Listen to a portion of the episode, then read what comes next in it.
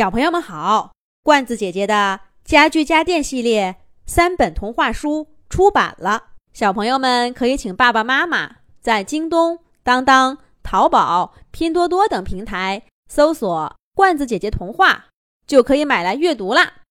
这个恐龙行动队系列故事《霸王龙小霸的奇遇》，是罐子姐姐写给翁静轩小朋友的专属童话。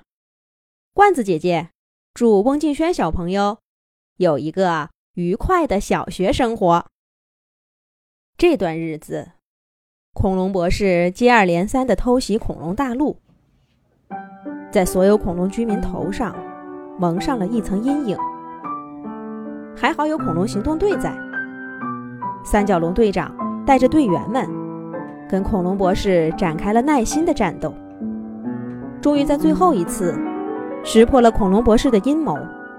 成功抓住了他，并把他送去了恐龙审判法庭。现在的恐龙大陆难得松了一口气。行动队总部大楼告别了接连不断的警报声，迎来张灯结彩的欢庆活动。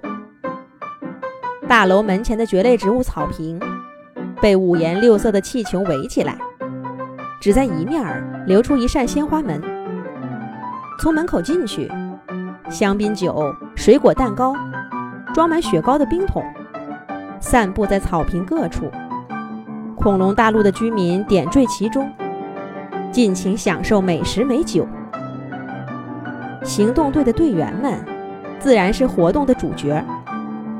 三角龙队长穿着滑稽的花衣服，举着一杯香槟，大声说道：“这一次，赶走了恐龙博士。”是咱们行动队共同努力的结果，当然也离不开各位恐龙居民的支持。我先干一杯，接下来咱们就颁奖了。三角龙队长说着，端起香槟酒一饮而尽。恐龙居民们响起了热烈的掌声。三角龙队长一抿嘴角，继续说道：“首先。”这个最机智队员奖要发给我们小个子却有大智慧的窃蛋龙聪聪。每次恐龙博士来袭，都是聪聪最先得到情报。他编的那些小程序呀，设计的小机械呀，让我们行动队总是占定了先机。来，聪聪，过来领奖吧。窃蛋龙匆匆在大家的掌声中，笑呵呵地站上领奖台，大大方方地领了奖。万龙小智就腼腆多了。他上台去领最强后盾奖的时候，整张脸都红红的，配上他的大个子，看起来非常有喜感。翼龙飞飞依旧是酷酷的风格，他上台领奖的时候。叼起最佳搭档奖的奖牌，在草坪上方做了个飞行表演。在三角龙队长的精心设计下，恐龙行动队每一位队员都得到了跟自己的特色相配的奖励。谁上台领奖，场下都响起热烈的掌声。大家感谢恐龙行动队多年来为保卫恐龙大陆做出的贡献。也格外珍视这来之不易的欢乐时光。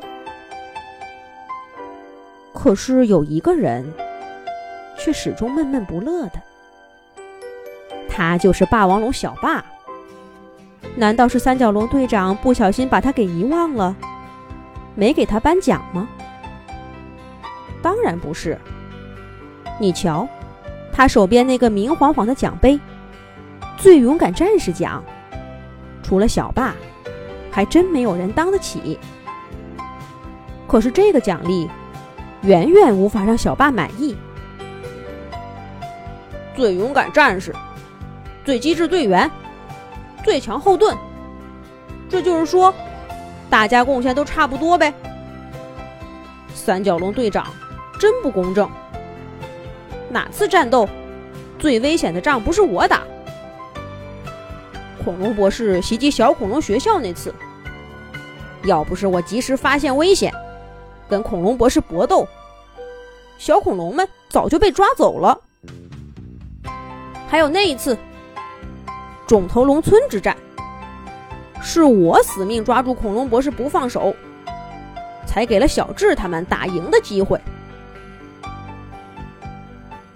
最后一个颁奖选手，小龙鸟站在三角龙队长身边了。